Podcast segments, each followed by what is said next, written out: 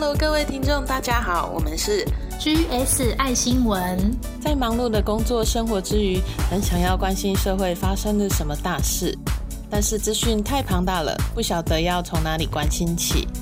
有没有新闻懒人包，让我可以短时间内就掌握到呢？因此呢，开始了这个节目。我们 GSI 新闻啊，会挑选三到五则当周的要闻。只需要十分钟左右，就让您可以掌握社会的大小事。新闻播报结束之后，大约两分钟的时间，让我们一起来为了生活的台湾一起祈福哦。我是 Grace，我们都是正在为了梦想而在职场上奔波的上班族。今天由我薛丽来播报新闻，为您播报的是二零二一年七月五号到十五号这两周的新闻要闻。资料来源主要是元气网、NCHC、早安健康、酷尔山西网、三立新闻台、华语新闻台、中视新闻、CNA、联合新闻网、自由时报、远见杂志、风传媒、中央流行疫情指挥中心记者会。之前薛里都是整理上一周的新闻要闻，不过有感于最近新闻都是比较及时性的。如果超过时效性，甚至有些就没有报道的必要，因为又改了的关系，所以从这周开始稍微调整一下，会尽量整理当周的新闻。所以上一周的新闻，我们今天就放进来一起报道喽。那首先第一则的新闻，我们来看一下台湾目前新冠肺炎的确诊情形。七月十四号呢，本土确诊的案例新增十七个人。台北市十个人最多，其次是桃园市三例，新北跟台中各两例，有十例呢是境外移入，还有死亡的案例是六个人。陈时中说啊，这个数字是本土疫情爆发以来本土案例比较低的一次。那最近呢，入境的人数并没有新增很多，可是验出确诊的比例呢相对的高。陈时中认为呢，这是因为各国 Delta 病情的关系。上一集我们有提到说，七月五号在台北还有新北有三大批发市场，第一市场、第二市场跟华南市场累计确诊的人数有多达两百多人，这是英国的阿尔法变毒。那把这三大批发市场都确实照册清销打疫苗之后，台北的疫情感觉就降下来了。七月三号的时候确诊还有四十八个。七月四号的时候降为十八个人，直到七月十五号呢，都在十到二十个人的之间呢浮动。新北也是，七月三号确诊的数字有二十四个人，到七月四号呢降为十一个人，到七月十四号呢也是二十人二十人以下。七月十四号呢确诊的人数甚至降为两个人。台中的话呢，七月呢。二号呢是两个人确诊之后都加零，直到七月十一号是一个人确诊，然后这几天都是一个人，到七月十四号呢是两个人确诊。咦，台中怎么反其道而行啊？虽然确诊人数也是不多，但我们台中要 hold 住啊。整体来说呢，台湾的疫情越来越控制住了。听众听了我上面念的这堆数字，应该有这种感觉吧，哈哈！这都是因为大家遵守三级警戒的关系。我们的确把台湾守住了，做得好啊！大家辛苦了。不过，因为七月八号为解封，大家还是要小心。一宣布为解封呢，有些观光旅游胜地马上就预约额满了。我知道大家都快待不住了。虽然辛苦，可是如果可以坚持到七月底的话，真的是会更安心的。我们再忍耐十几天，换来一个美好的下半年，怎么突然跑出了宣传用语呢？那既然提到微解封，稍微说明一下，除了澎湖的餐厅是可以内用的，全台的县市目前呢，餐厅是不开放内用，一律是以外带为原则。市场还有夜市的话，禁止内用，禁止试吃，也不可以边走边吃，只有提供外送还有外带，必须呢要戴口罩，而且要进行十连制才能够去市场跟夜市。为了要控制人流呢，所以会采取身份证的尾数分流的原则。各位知道啦，吼，就是单数跟偶数啊会分流这样子。电影院呢或者表演场馆的话，也禁止饮食，而且要采取梅花座。实际上各县市开放的程度都不太一样，看听众们在哪一个县市。如果要前往人潮多的地方，还是稍微注意一下相关规定哈。即使是微解封了，但我们真的要小心。不要因为微解封的关系就整个放宽心了。这个微解封呢，是为了照顾到餐饮业者、观光旅游业者，还有其他的业者的关系。怕说如果维持这个警戒的状况太久，百姓的生计啊会越来越困苦，所以先微解封。但是这不代表台湾目前整体的状况是可以解封的哦。看我们的疫苗覆盖率就知道了。完全接种的话，台湾目前是零点三趴而已。部分接种呢是十四点四趴。因为接种疫苗的人太少了，所以我们台湾整体对疫苗是没有抵抗力的。听众们了解这个数据的意义吧？我举荷兰的例子来说，荷兰的疫苗的覆盖率啊将近八成。但是呢，六月二十二号，他们宣布全部都解封了之后，短短两个礼拜的时间，确诊的病例从原本五百个人，突然飙升到超过一万个人。那刚好荷兰解封的时候遇到 Delta 变种病毒肆虐，所以确诊人数才会创下从去年十二月以来该国的单日新高。七月初啊，我们台湾也有发生台北的联合医院中校院区的护理人员确诊。其中呢，有护理人员是已经打过一剂疫苗了，结果也有确诊了。所以即使打过疫苗，也还是不能放心。那像南韩有统计啊，日常生活当中的短暂接触呢，会造成染疫。有一个百货公司的超市员工呢，他确诊，就是因为可能在收银的时候，透过钱币啊、信用卡接触到病毒，因为病毒在塑胶上还能够活九天。所以，像厕所啦、公用电梯的按钮啊、手机啊等等这些，我们还是都要小心。微解封之后，有些人得要到公司去上班嘛，还是要勤洗手、勤劳的消毒，做好自我的防护措施。我们真的还不可以放松，要继续保持社交距离，继续小心哦。真的小心啊，使得万年船呐。所以，赶快去接种疫苗吧。当然，因为身体体质特殊而无法接种疫苗的除外呢，可以接种的话，都赶快去接种吧。接着，我们来看一下目前台湾疫苗接种的情况。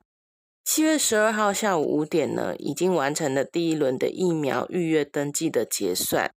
那第二轮的结算呢，在七月十五号、七月十六号呢，会开始施打。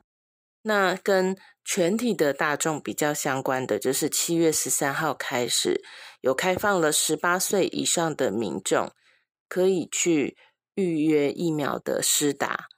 那这个结算是到七月十九号的中午十二点来进行结算，这样。然后七月二十号开始呢，会陆续以简讯啊来通知符合资格的民众。预约系统中呢，可以自由的勾选说你要打 A Z 或是莫德纳的疫苗。基本上就是，如果这个期间之内呢，国内接种的是 A Z 疫苗，刚好你预约的也是 A Z 疫苗，那就可以去打。如果你勾选的是莫德纳疫苗，那就是要等之后莫德纳疫苗到了才能够施打。唐凤说，前面三个梯次的预约疫苗的登记，基本上都会是 A Z 疫苗。好，那施打的时候要带什么去呢？带健保卡吗？如果你是第二季的接种的话，也记得要带接种记录卡，就在预约的时间准时到预约的地点来接种疫苗。七月十五号呢，目前呢也已经有三批疫苗到货了，分别是日本赠送的九十七万剂的 A Z 疫苗，总计日本已经送我们三百三十四万剂哦。还有我们自行采购的泰国的 A Z 疫苗有五十六万剂，还有我们自己采购有三十五万剂的莫德纳疫苗。台湾目前呢，累计起来总共有八百九十二万剂疫苗。那稍微补充一下，红海跟台积电签约成功的这个 B N T 疫苗，目前是希望在九月呢能够首先到达三百万剂。那这里我想稍微说一下我自己的看见，其实从拜登上任以来就一直采取抵制中国的策略。在 WHA 会议的时候，和英国首相也有提出说，其实新冠病毒的源头确实是从中国开始的，应该要重启调查。那欧洲各国呢，也陆陆续续啊，针对中国的人权的问题来发表反中的言论。从香港的国安法啦，乃至于到新疆这个灭族的行动，都是呢西方反中的最主要的原因。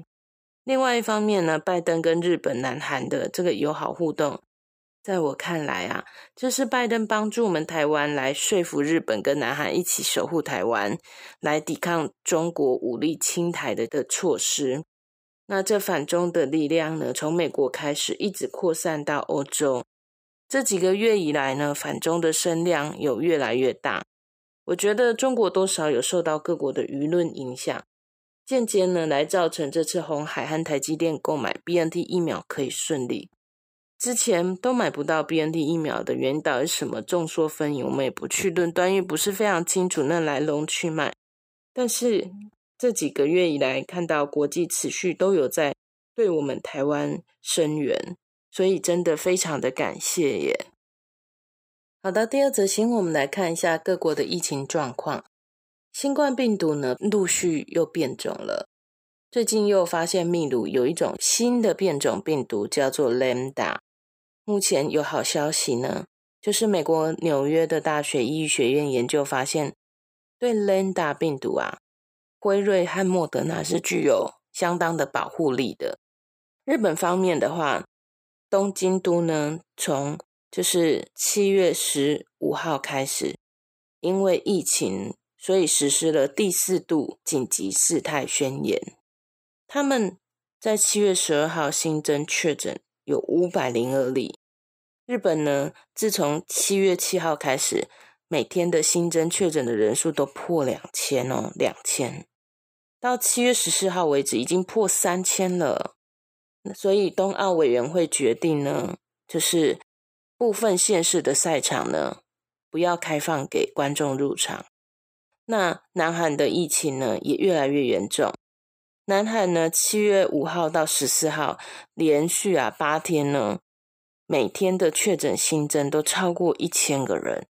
同时，七月十四号也创下从去年一月二十号以来国内首度确诊的最高纪录，尤其集中在二十到三十九岁的人口。一个礼拜里面啊，二十到三十九岁的人呢，就有三千个人染疫了，这样。日本呢，跟韩国都是因为变种病毒 Delta 肆虐的关系啊，所以最近疫情变得越来越严重。其实世界各国的疫情都在变得严重。说我们来讲单日新增人数就好，巴西啊、印尼单日新增的人数有五万多人，英国呢四万多人，印度啊、美国也是三万多人。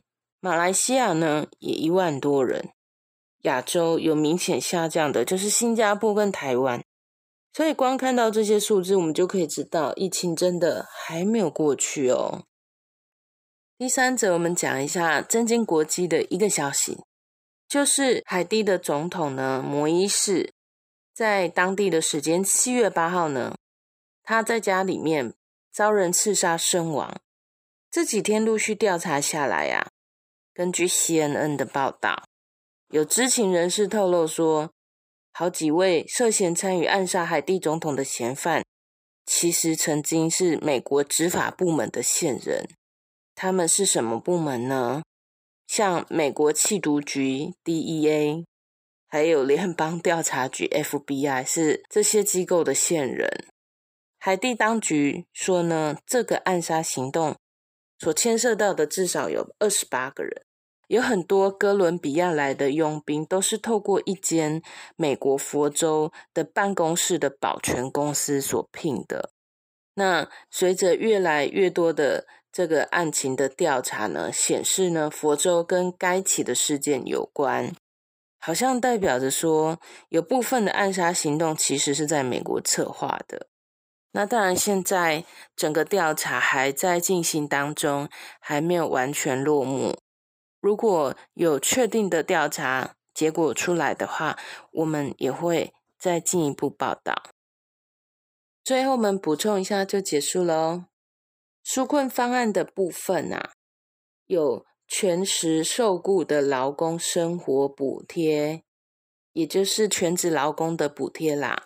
这是七月十二号开始就可以申请。如果今年五六月份呢，因为疫情的影响，收入有减少的全职劳工，只要有符合三大条件，那就可以申请到每人一次性的补给有一万元。详细的条件的话，大家在上网搜寻劳动部的纾困四点零经济方案的全时受雇劳工生活补贴。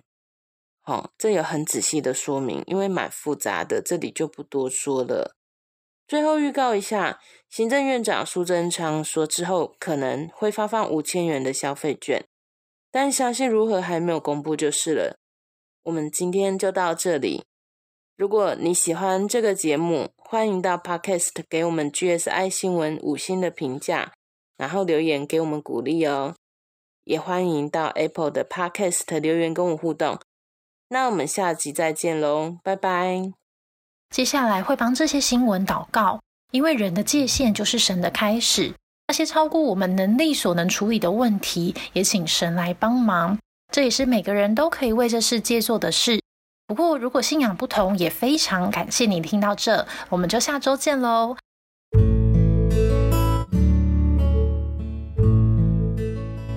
亲爱的神，我们想要向您献上感谢。神在这个礼拜跟我们说，要献上感谢的荣耀给神吧。神啊，当我们看着台湾的现况，会或许会觉得可以感谢的并不多，因为还有好多的问题存在，疫苗不足的问题，一直无法进来的问题，还有之前因为三级警戒的关系，很多行业都有受到影响，非常多的人就连生存都很辛苦，就算有纾困，还是无法根本的解决问题。但神呢，还是告诉我们不要看着问题，而是要想着一路以来我们曾经得到的帮助，来去献上感谢。为什么神这样说呢？神说，因为神是全知全能的神，神已经预知了我们的将来，神在将来想要帮助我们，所以在现在告诉我们要去感谢。因此，此时我们真心的献上感谢。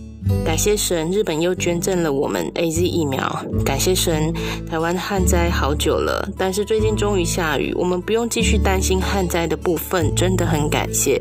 感谢神，也让红海还有台积电能够顺利的买到 B N T 的疫苗。也感谢神，自从拜登上任以来，也联合了日本和韩国来守护我们台海的安全。我们真的得到这许许多多的帮助，真心的向神献上感谢。当我们数算这些神的帮助，我们体会到神真的很爱我们台湾呢，真的非常多的帮助我们台湾呢。我们真的代替台湾全体的人民向神献上更多的感谢。神啊，我们真心的恳求认识耶和华神的知识能够遍满地面，所有的人一切的万物因此都能够和平相处。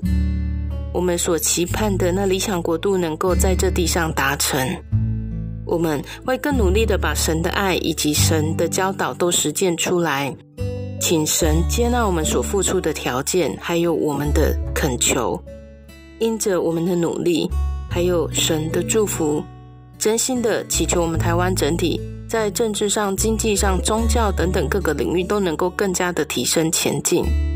感谢奉基督得胜之名祷告，阿门。